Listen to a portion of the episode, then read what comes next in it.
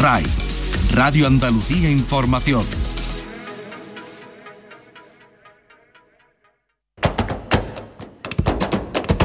Portal Flamenco con Manuel Curao.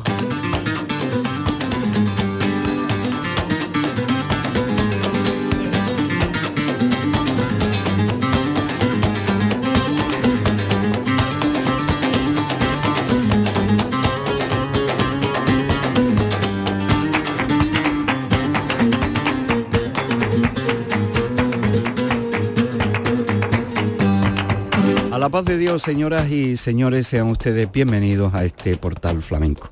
Arrancamos la semana con la tristeza y el dolor de la pérdida de un flamenco cabal, Alfonso Queipo de Málaga, no solamente en el mundo del flamenco, sino en el mundo de los verdiales, de la fiesta de verdiales y en el baloncesto de Málaga con esa insignia de oro y brillantes que Unicaja eh, le entregó en su momento, reconociendo ser el padre o uno de los padres que puso en órbita el baloncesto en Málaga. En cuanto al flamenco, un hombre pendiente siempre de los flamencos y del flamenco desde el punto de vista clásico, eh, organizador de festivales, productor. Eh, guionista, como venía ocurriendo en los últimos años en el Festival de Casa Bermeja, donde se le echará ya siempre de menos. Estamos preparando un especial que vamos a ofrecerle mañana y hemos rescatado de nuestra fonoteca un programa de la serie Aficionados que le hicimos, donde él habla de, él nos ofrece sus pensamientos y sus gustos. Así que eh, les enmarco para mañana en este portal flamenco especial Alfonso Queipo. En cuanto a la actualidad, felicitar a José el Ciego, nombre artístico del guitarrista granaíno que en la tarde-noche del pasado sábado se alzó con el premio Solera Flamenca por Bulería Ciudad de Lebrija. Mil euros, trofeo y tres actuaciones que llevan parado este premio en la Caracolá, en el Festival de Guitarra de Sevilla y en Flamencón en Barcelona. El resto de los premiados, el segundo premio fue para Manolín García, el tercer premio para el Niño Martín y dos accesis para Juan Moreno y José Ángel Mora.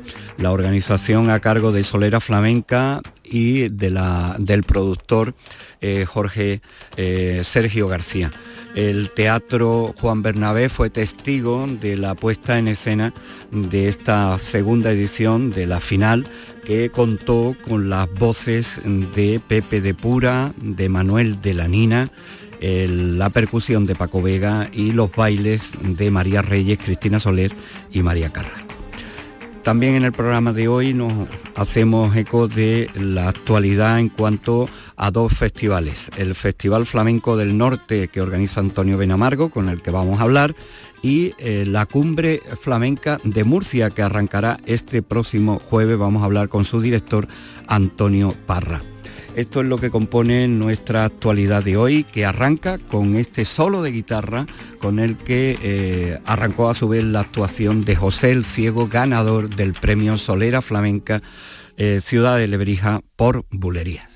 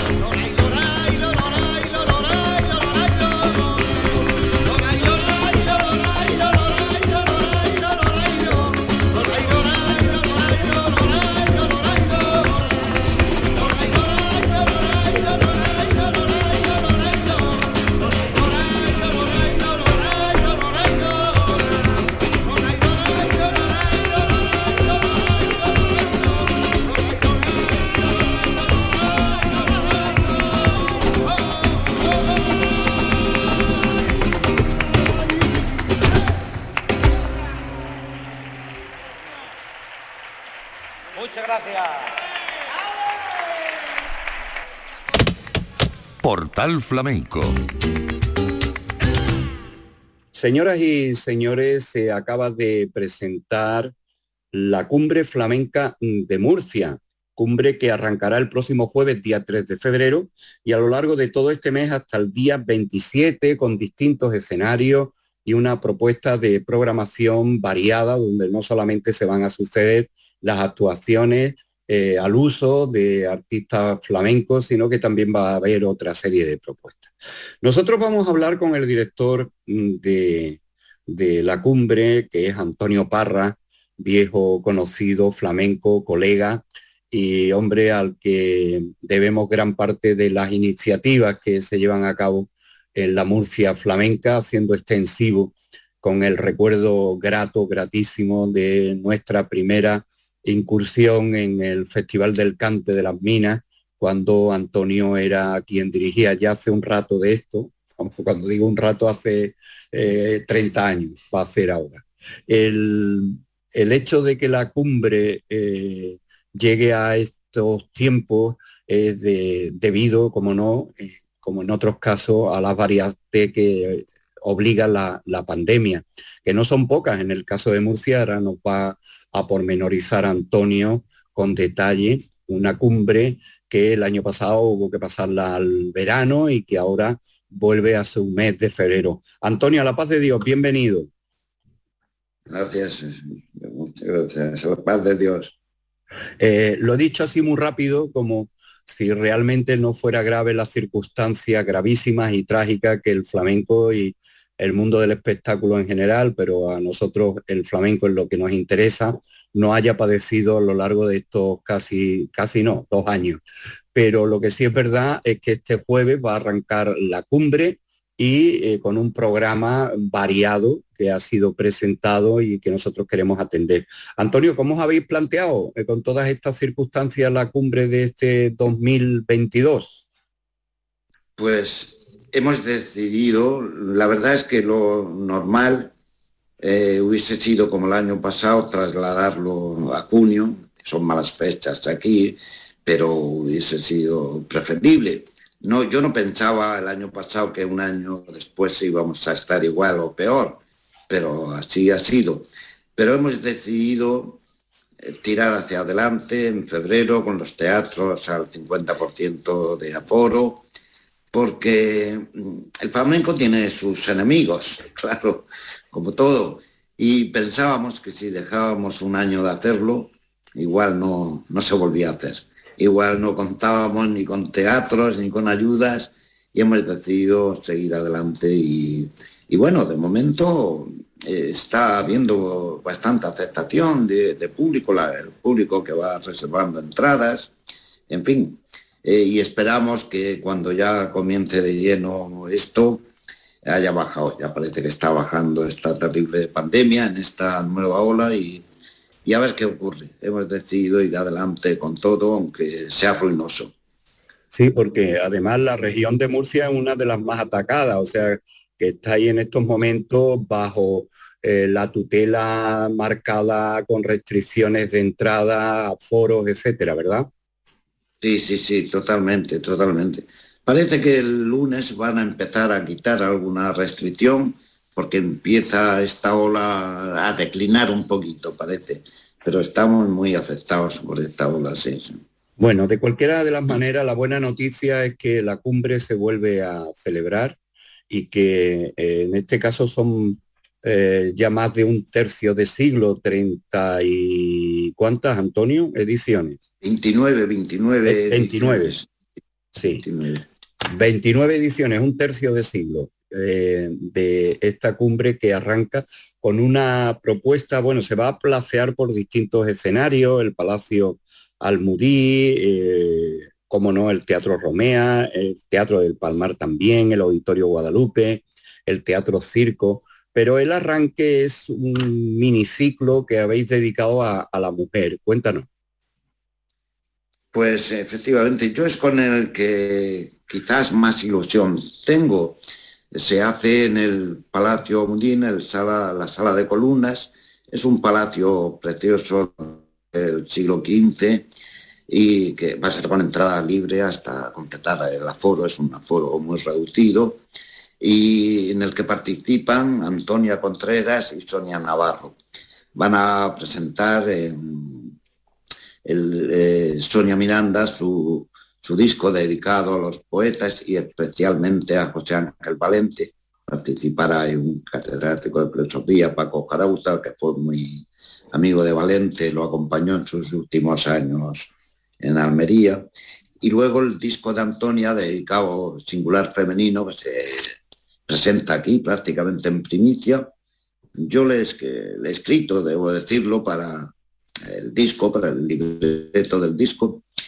Y bueno, ella viene aquí a presentarlo. Singular Femenino está dedicado a poetas de todos los tiempos, desde Sor Juan Inés de la Cruz hasta Carmen Conde. Y yo creo que va a ser precioso, un miniciclo muy bonito de debate y de presentación y posteriormente actuación de ellas los días 3 y 4 está dedicado a la, poesía fundamentalmente y a la mujer. Eh, saltamos a porque va dando saltos en el tiempo, eh, encuadrándolo normalmente en el fin de semana, viernes 11, sábado 12, eh, ya en el Teatro Circo con la compañía murciana de danza el día 12 y el día 11 recital de Israel Fernández y, y Dani y Diego eh, del Morado, ¿verdad? Eso es, eso es, sí. Este es un festival que se celebra, se, inició en el Romea, Teatro Romea, se unió el Teatro Circo y luego todos los teatros municipales, el mm. Bernardo del Palmar, luego el Auditorio Regional, también se unió desde el año pasado, y el, Auditorio de Guadalupe, el municipal, el Auditorio Víctor Villegas es el gran auditorio regional, y que se celebra disperso en los locales y disperso en el tiempo, a lo largo de todo el mes de febrero, concentrando los fines de semana, los grandes espectáculos, y a lo largo de la semana, pues presentaciones de libros, desfiles de moda, en fin, otras cosas. Quiero decir una, una cosa, Manuel, si me lo permites. Este es un festival modesto, claro, no es comparable a, a la Bienal, a Jerez, a Flamenco on Fire, a Unión, pero sí que está arriba después de, esos grandes festivales, pero digamos que si no jugamos en Champions, jugamos en primera división, pero con un presupuesto que es de segunda regional, valga el mi futbolístico, eh, a mí me da pudor hablar de nuestro presupuesto, pero una, solo así una, digamos, un, eh, dar una pista. Nosotros con esos festivales que he nombrado y otros, eh, debemos tener, esos festivales deben tener como 40 veces más de presupuesto que tenemos nosotros. Ya te puedes imaginar. ¿Cuánto, tenéis de, presupuesto? Pues, hacemos, el milagro, hay que creer en los milagros. ¿Cuánto, tenéis de presupuesto, Antonio? Es conveniente saber. No, no, no. No, porque si lo digo, si lo digo vais a creer en los milagros. en Sevilla vais a creer en los milagros, que ya creeréis y vamos a tener que creer todos en los milagros. Siento pudor de decirlo. ¿Cuánto tiene, eh, cuánto tiene Jerez, la Bienal? Sí, la Bienal puede andar en, eh, por encima del millón doscientos o cosas así de presupuesto, o quizás más. Un millón, de, pesetas. No, las pesetas acabaron hace tiempo. Un millón pues doscientos mil Pues nosotros debemos andar por el millón de pesetas de presupuesto. O sea, eh, estamos hablando entonces de seis mil euros. No, bueno, es una broma, pero eh, dejémoslo en, en 40 mil en 40.000 euros. Bueno, pues sí que es milagroso mantener una programación desde el 3 de febrero hasta el 27 con ese presupuesto. Es bueno saberlo porque eh, es un milagro realmente poder eh, tener la atención, mantener la atención. Bueno, jugamos con la amistad, jugamos con la taquilla, muchos artistas vienen a taquilla, en fin, todo, todo eso, ¿no? Bueno, pues el milagro se... Y, milagros, milagros. Se convierte en cante de Israel Fernández, de Diego del Morao, la compañía murciana de danza, y, se va a cerrar nada más y nada menos que con Farruquito y el Granaíno el día 25 y el 26, aunque después el día 27 hay una convocatoria Antonio con Reyes Sí, bueno, Antonio Reyes. Antonio Reyes, la Fabi. En fin, que hay aquí la Fabi, Carmen Dorá, eh, sí me interesa o nos interesa, aparte de ese dato del presupuesto, que no es desde luego eh, baladí, eh, Antonio, ¿el público es el mismo y se desplaza a los distintos sitios o habéis concebido para que el público vaya cambiando según eh, los distintos escenarios? Bueno, mucho público es, el mismo, aficionados que van a lo que les interesa sea el auditorio regional, sea el Teatro Fomea, pero sí que hay otros pequeños escenarios que tienen su público diferente, más local, etc. Por ejemplo, el Teatro Bernal, que es un teatro de un siglo, de principios del siglo XX, muy bonito, una bombonera, restaurado recientemente, pero pequeñito, pequeñito es para, tiene un aforo de 200 personas que ahora con con el COVID se queda en 100, 150, con la limitación de aforo. Y está pensado más para esa zona, para esos aficionados, o lo de Guadalupe. Lo de Guadalupe es un espectáculo para bebés, para niños. Y está pensado para ese público de madres, con sus niños, con sus hijos, etc. Pero fundamentalmente es el mismo en los otros escenarios. Eh, Antonio, eh, la afición entonces eh, es una cuestión también de, ver eh, el, calor que tiene el Festival de la Unión, que se llena todos los días, o al menos esa es la constancia que tenemos nosotros, o los ferros, eh, no tiene nada que ver con la afición, en este caso, de, Murcia y su alrededor, ¿no? En, el, en ese sentido, eh, ¿qué cambia? Cambia que son tiempos de, de turismo y viene público de fuera, hablo de esos otros festivales, ¿no? En relación con la cumbre. Eso es, la Unión nació aparte de sus propios méritos y su famoso concurso, es lo más sólido de ese festival y lo más importante para mí. Mm. fui director, como tú has dicho, cuando éramos jóvenes, tú y yo. Todavía lo somos, ¿no? Lo somos, lo somos. Y, bueno, y tienes el concurso fundamentalmente, eh, eh, nació cuando todavía había muy pocos festivales, en fin, pero tiene la manga al lado, el turismo, el verano, el ocio y, el propio nombre del festival.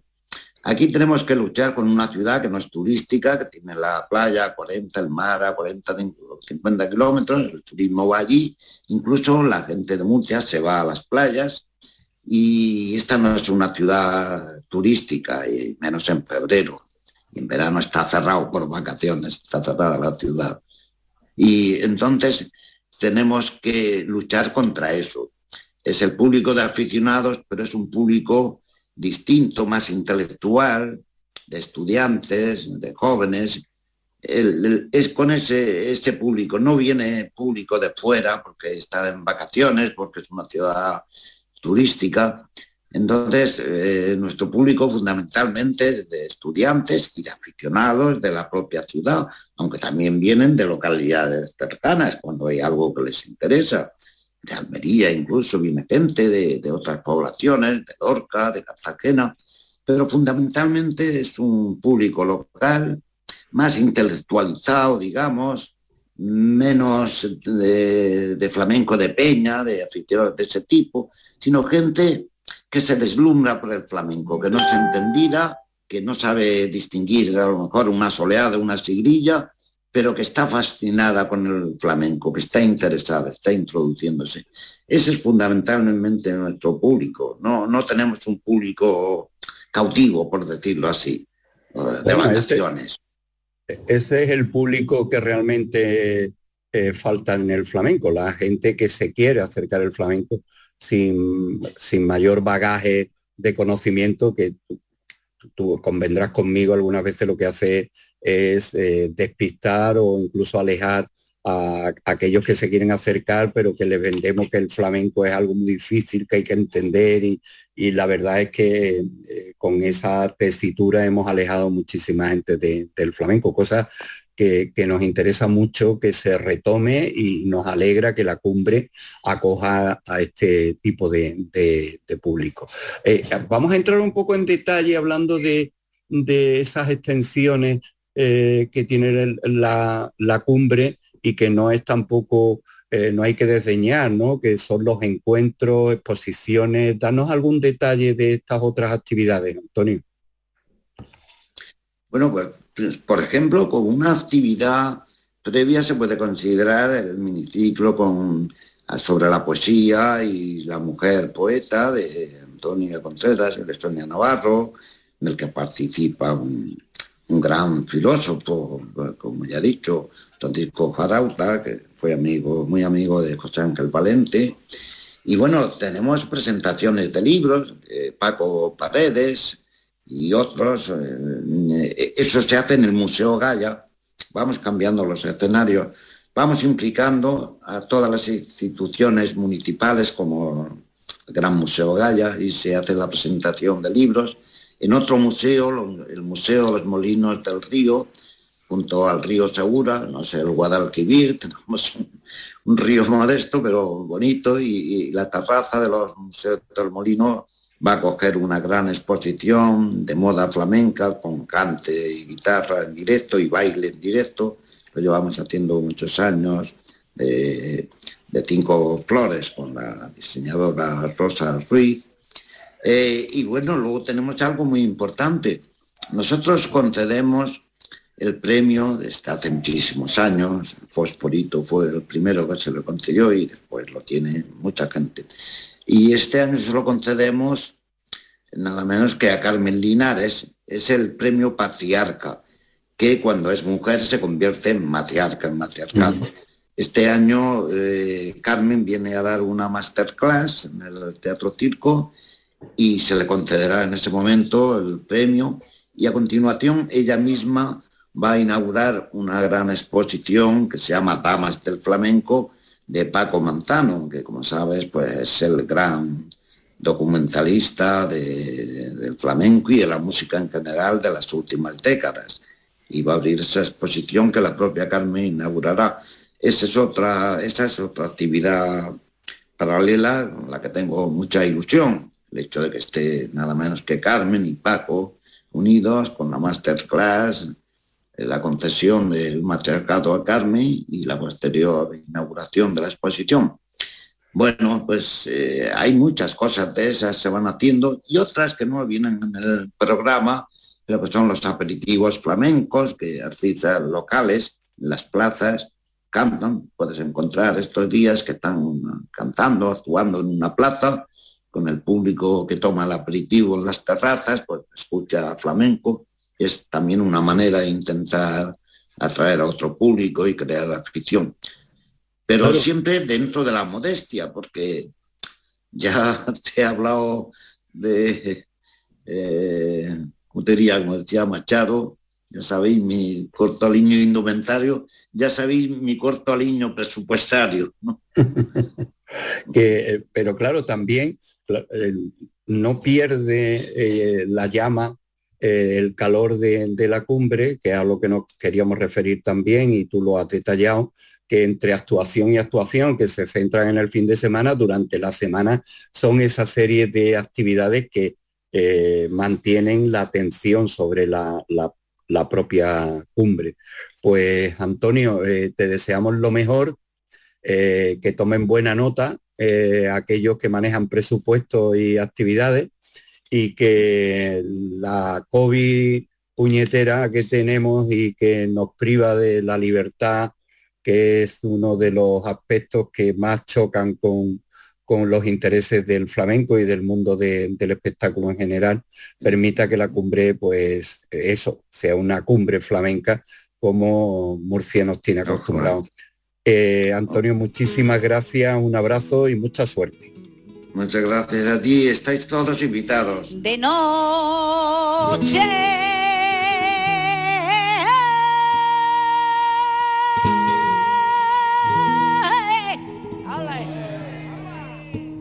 De noche.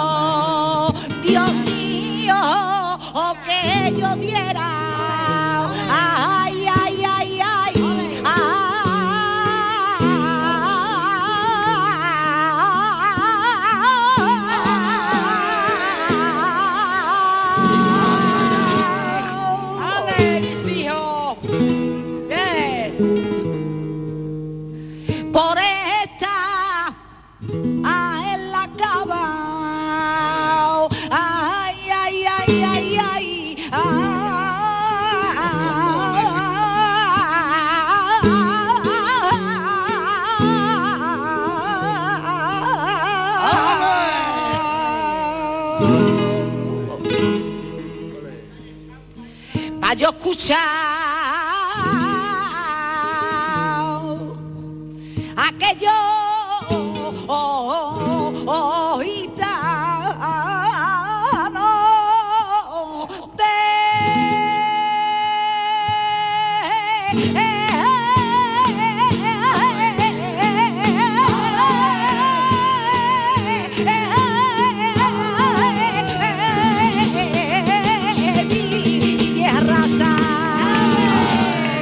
El cante de Esperanza Fernández con Miguel Ángel Cortés. Esperanza Fernández, protagonista de una doble jornada en el denominado circuito de gira de flamenco del norte.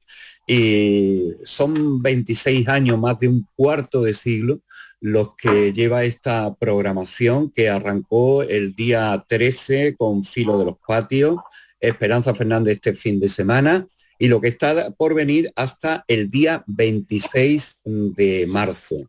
Eh, la gira de Flamenco del Norte es una gira que ya se ha instalado con un nivel altísimo en cuanto a programación y aceptación de un público que nos puede parecer lejano al flamenco, pero estamos completamente equivocados porque el flamenco está tan extendido y arraigado en, en nuestros territorios eh, españoles y fuera de, nuestras fronteras, eh, que el público mm, responde perfectamente a, estas convocatorias. Lo que sí queremos es hablar con Antonio Benamargo.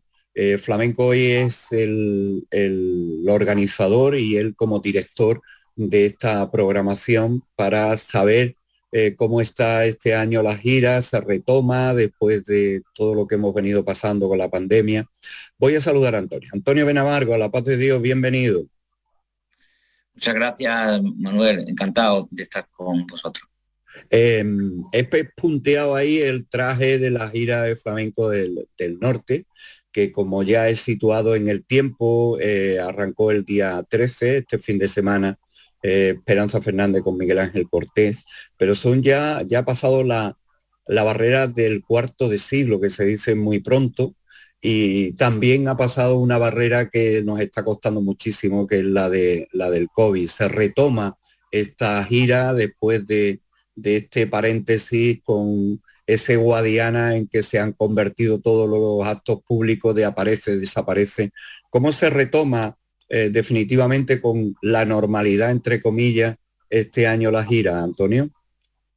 Bueno, pues verá, lo, en lo que respecta a la pandemia, pues nos ha afectado, claro, a la edición del 2020 y a la edición del 21, claro. El 20 porque eh, apenas hicimos tres jornadas cuando se vino todo abajo, nos metieron en las casas, ¿te acuerdas? Cuando uh -huh. se suspendió absolutamente todo. Y, después al año siguiente se retomaron las fechas que no se hicieron en el 20.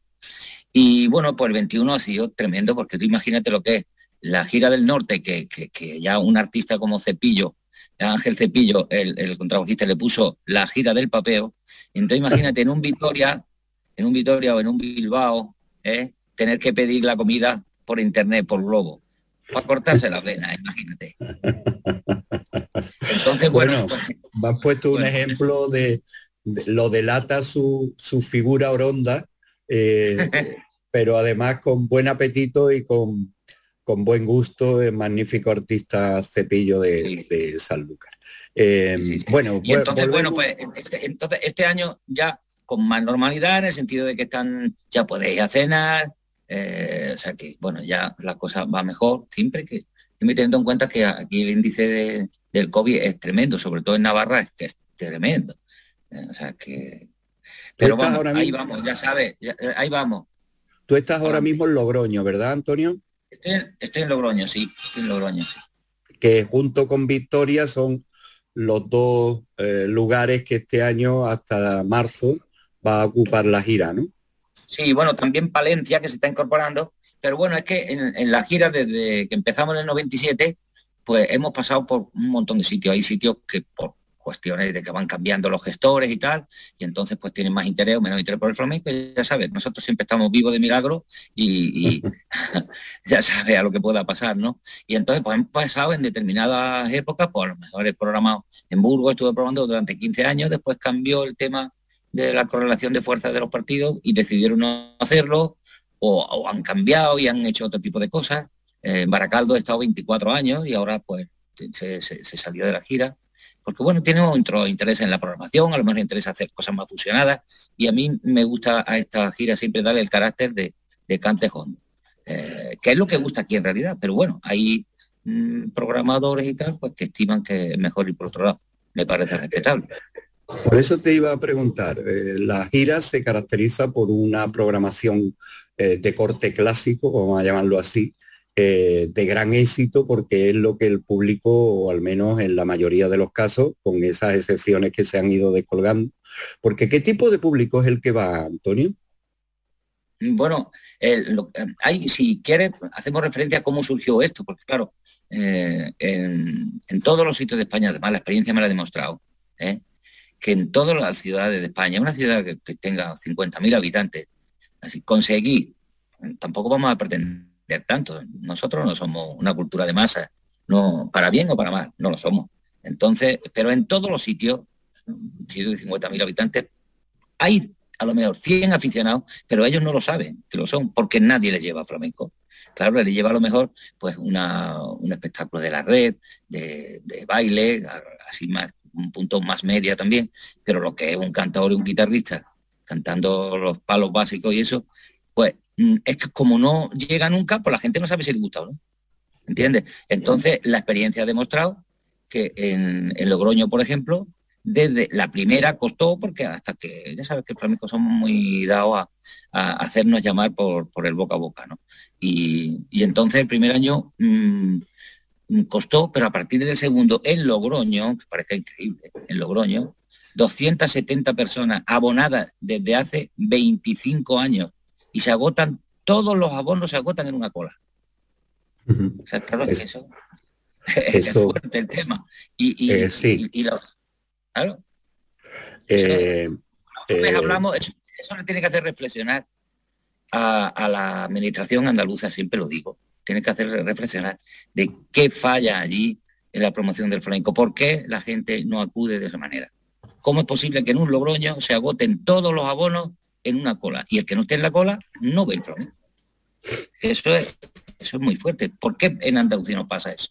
Y el marketing ha sido siempre el boca a boca. He estado, me ha gustado, oye que eh, ven el año que viene, te va a gustar. en fin, eh, este, este, simple diálogo entre amantes de la cultura, de la música y que tienen la oportunidad de enfrentarse a un flamenco clásico, porque hemos estado hablando de Esperanza Fernández con Miguel Ángel Cortés, eh, llegará eh, María Terremoto, ahora hablaremos de lo que está por venir, Pedro el Granaíno, Filo de los Patios. ¿En qué sitio se hace, Antonio? Eh, ¿Sitios escogidos, sitios predeterminados? El, Logroño se... Mira, en particular en Logroño siempre se ha hecho, ahora ya hay ese espacio. ha, habido, problemas de, filtraciones de agua y tal, entonces ya no se va a hacer. no se está haciendo ahí pero en el Teatro Bretón, que tiene eh, la antigua sala de fiesta Rex, en su día el teatro la, adquirió eh, y ahí eh, se, preparó, cuando empezamos allá por el 97, eh, ya tenía ganas, es, interesante que te cuente la manera como llegamos a hacerlo. vino mi hermano que se dedicaba a vender discos de flamenco, vino aquí un día que organizaron, es una cosa que vino desde Madrid, no me acuerdo quién lo organizó, pero vino mi hermano a vender discos aquí. Y estaba Chano Lobato, Rancapino y Juana Bichuela. Eh, ese era, ese era el cante. Entonces estaba el teatro lleno, mi hermano se puso a vender, vendió ese día alrededor de 90 discos y estaba el director del teatro, estaba mm, allí viéndolo como vendía los discos y flipaba, como vende tantos discos este hombre. Este. Entonces le entró y le dijo, oye, mira, mira qué espacio tengo aquí. Tú me puedes traer flamenco aquí a, pero yo quiero cante fondo porque este hombre es de Baza, de Granada, venía de allí, era director del teatro de Baza, y cogió por una plaza, unas posiciones, cogió la plaza del teatro aquí en Logroño, y él tenía mucha ganas de, traer el flamenco. Claro, en aquel tiempo, ten en cuenta que no había red de nada. El problema era los contactos, ¿cómo tenía los contactos? ¿A quién le encargaba que hiciera eso, no? Ese era el problema. Hoy día, pues no, porque tú te metes en Google y siempre hay, puedes tirar del hilo de los artistas, ¿verdad? Otra cosa es después traerlos aquí, organizarlos y, claro, ponerlo en, eh, el escenario, ¿no? Mm. Y bueno, pues eso le dijo a mi hermano, y mi hermano le dijo, mira, yo no, eh, yo no me dedico a eso y me dedico a vender discos. Mi hermano sí te lo puede hacer. Dice, ¿quién es tu hermano? Total, que vinimos aquí, estuvimos hablando con él y me dijo, mira, este es el espacio que tengo, ¿cómo lo organizarías tú? Para, yo lo que quiero es llegar a una hora que esté todo organizado, que yo no tenga que preocuparme de nada. Tú me puedes traer los mejores cantadores, pero no te lo voy a poder traer. Claro, por lo menos lo intentamos, a ver qué pasa. No de que los trajera o no, sino de que funcionara, claro. Porque por aquí pasaban solamente, ya te digo, espectáculos de la red, pero no lo, que es un formato de, recital puro y duro, ¿verdad? Ya. Y entonces nada, así empezamos. Así fue, tal como le dije que había que organizarlo, así lo hizo. Yo ya venía de la experiencia de Casa Pata, que ya había hecho allí una sala. Eh, empezamos en el 88, con lo cual, bueno, en, realidad lo que trasplanté aquí, pero con un formato más vestido, era un teatrillo para 280 personas, pero vestido con todo. todo. Y así empezamos, y el primer año, te digo, no cojo, y al segundo ya lleno hasta ahora. Entonces, después, después en Vitoria, pues en Vitoria la capital, Vitoria no había ninguna tradición de cante allí para nada, solamente la Casa Andalucía, pero bueno, tú sabes, en plan minoritario, con otro formato más cerca de Peña, ¿no? Como, porque yo normalmente organizo la sala como si fuera un teatro, siempre. Apagar al público seriedad y silencio y escuchar.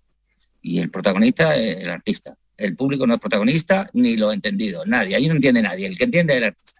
Con ese, o sea, que a fin de cuentas eso es una propuesta teatral, ¿no? Aunque sea en un espacio de, de 200 y pico, ¿no? Y, y en Vitoria, increíble, en Vitoria una cosa o sea, en Vitoria que se llena siempre. Más del 50% mujeres y más del 50% jóvenes. Vitoria Gasteiz. Mm. Eh. Entonces, quiero decir que, que hay afición, lo que hay que llevársela. Y hombre, Victoria sí tiene, Antonio Victoria sí tiene ahí el, antecedente del gran festival de jazz, pero claro, lo que haya podido llegar por esa puerta es un flamenco de fusión, un flamenco, pero Exactamente, no, llegaba ese flamenco tradicional.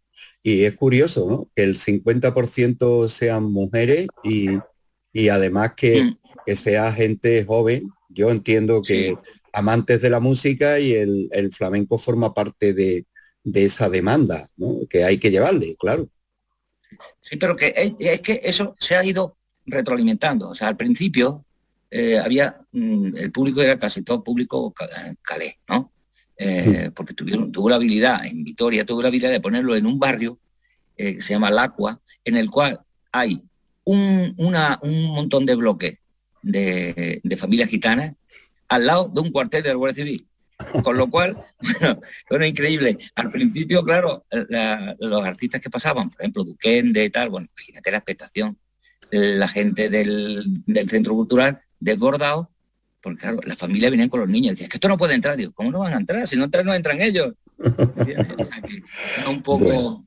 Pero que es curioso, ¿verdad? En, un Vitoria que te cuente estas cosas, ¿no? Que siempre pensamos que, que están aquí con el chistu y con, con el tamborí y tal. Aquí hay una pues afición al flamenco extraordinaria. Mm. Eh, damos cuenta de todo esto para que el remarquemos una vez más y abundemos en ese mensaje que el flamenco eh, tiene ahora mismo, vive, bueno, ahora y antes, ¿no? Porque también Bilbao en sus tiempos tuvo su tablao flamenco, pero vamos, que son ya 26 años los que lleva Antonio Benamargo eh, llevando flamenco a estos puntos que aparentemente o desde una óptica simple o, superficial parece que no va a gustar el flamenco y el flamenco no solamente gusta, sino que tiene vida durante 26 años. Antonio, ¿qué está por venir eh, en la gira de este año?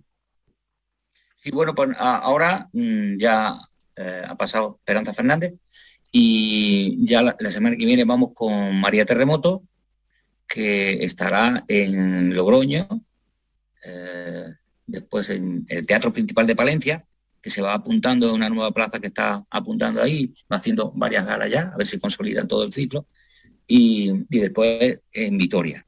Y ya a continuación, las próximas semanas, si quieres que te vaya diciendo, eh, la, la, cadencia es cada dos semanas, ¿no? Cada dos semanas viene un artista. Después vendrá Luis Moneo, con su hijo Juan Manuel Moneo.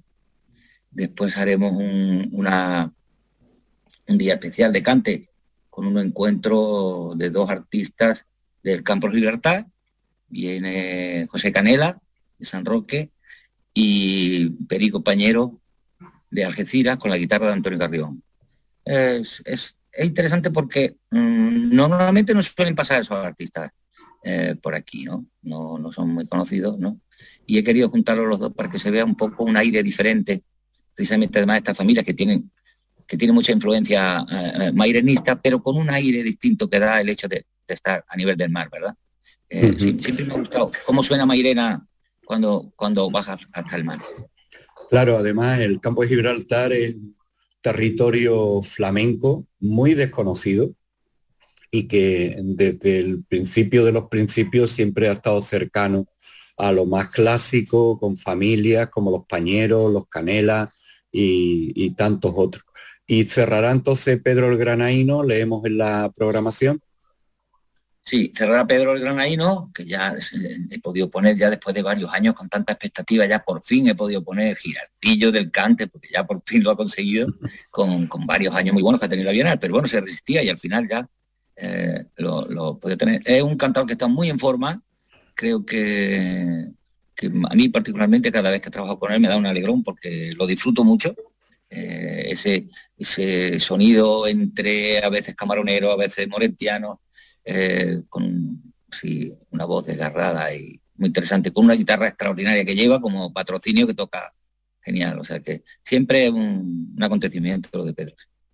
Pues Antonio, nos alegramos muchísimo eh, de que hayas ido eh, en ese cañaveral partiendo cañas y abriendo camino, como dice la letra del flamenco. Y lo que está por venir, María Terremoto, Los Pañeros, Luis Moneo con su hijo, y el cierre con Pedro el Granaín. Un abrazo, Antonio, y muchísimas gracias y que haya suerte.